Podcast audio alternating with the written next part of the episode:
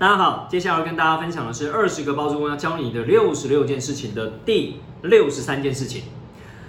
就算买房十年也能存下六百万啊！这个数字是怎么来的呢？啊，其实当时呢在写这本书的目录的时候，我有列了好几个关键啊。这个每一个我们所谓的呃，就是第几件事情都是一个关键。你怎么样能够把这一件事情一件事情慢慢的做到？那我相信你的包租公生涯哦，包租公的效益就会越来越高。那这个部分呢，要讲的就是说，因为对很多年轻人来讲，他可能觉得买房我就开始负债。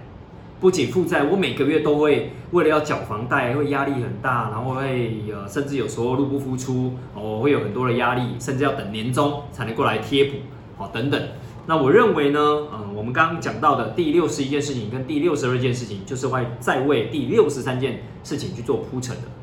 你去想想一个比较哈，就是假如一个年轻人他去呃，我们讲说一个小两口好了啦，哦，又或者说一家三口好了。你有可能去外面租一个房子，两房一厅，大概就要两万多块，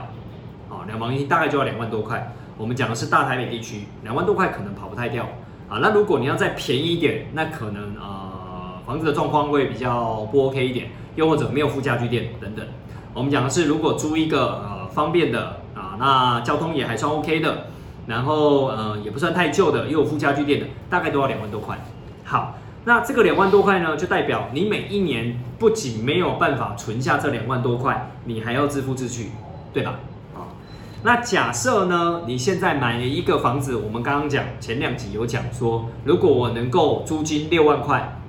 然后呢扣掉我们所谓的房贷利息，甚至本利摊，你还能够留得下来两万多块，然后你自己又住在里面的情况下。啊，就代表呢，你不仅能够省下你那租金的两万块，可以当成存钱把它存下来，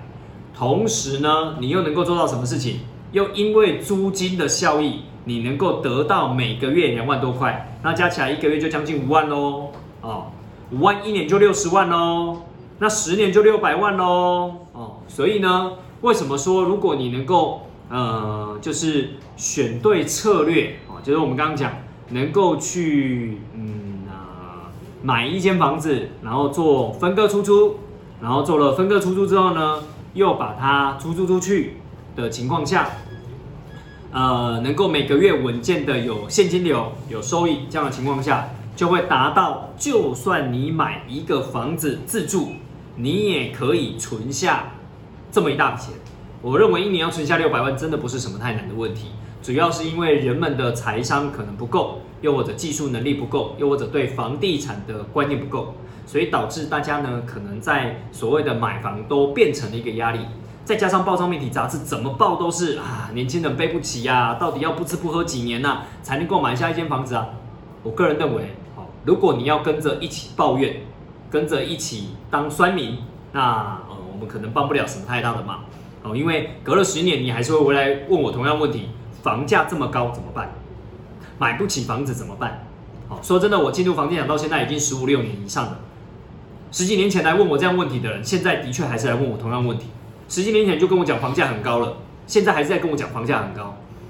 说真的，我还是放不起。好，那除非你能够转个弯，开始你能够开始去思考，那我可不可以用一些替代的策略来完成我既可以自住又可以收租这样的一个状况的话？真的不夸张，十年要存下六百万，我们觉得只是刚好而已，